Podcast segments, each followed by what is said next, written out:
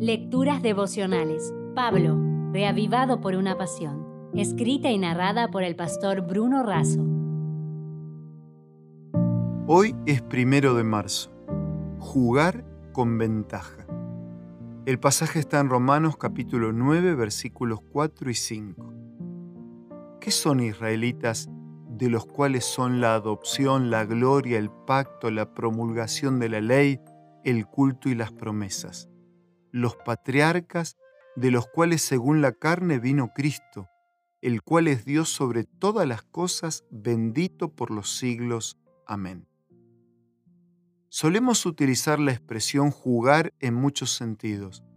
Jugar a dos puntas cuando no hay una opinión definida, jugar con fuego cuando se encara algo serio de manera frívola, superficial o peligrosa, jugar al gato y al ratón cuando dos personas intentan comunicarse de manera infructuosa, jugar fuerte cuando apostamos todo a una meta y jugar con ventaja cuando tenemos condiciones, situaciones y ayudas extras, lícitas o ilícitas, que nos garantizan la victoria.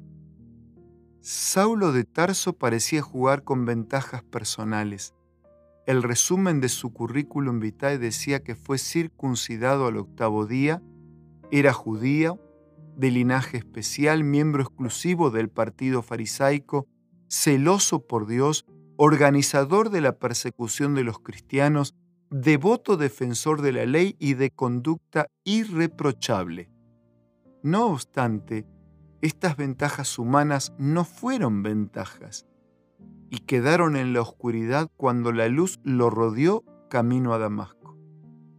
El pueblo de Israel también tuvo ventajas.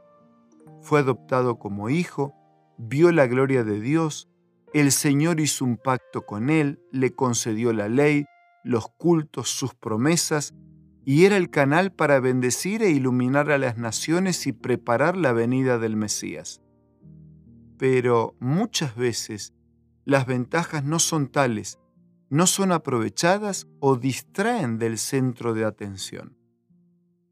El 29 de diciembre de 2019 se realizaba la tradicional carrera urbana de San Silvestre en San Pablo, Brasil.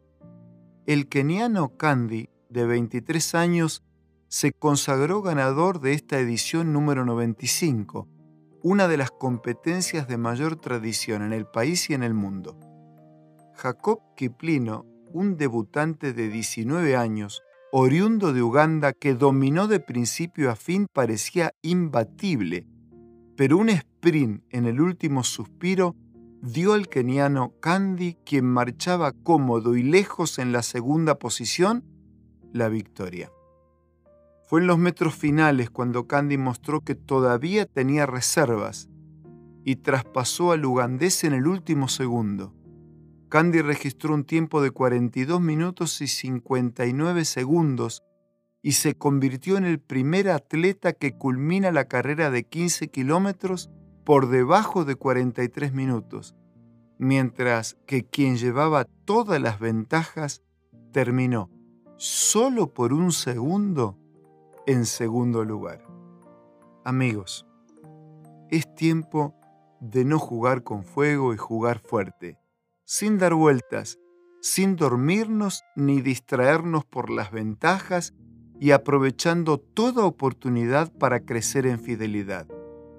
Bien decía Víctor Hugo, el futuro tiene muchos nombres, para los débiles inalcanzable, para los temerosos desconocido, y para los valientes oportunidad. Si desea obtener más materiales como este, ingrese a editorialaces.com.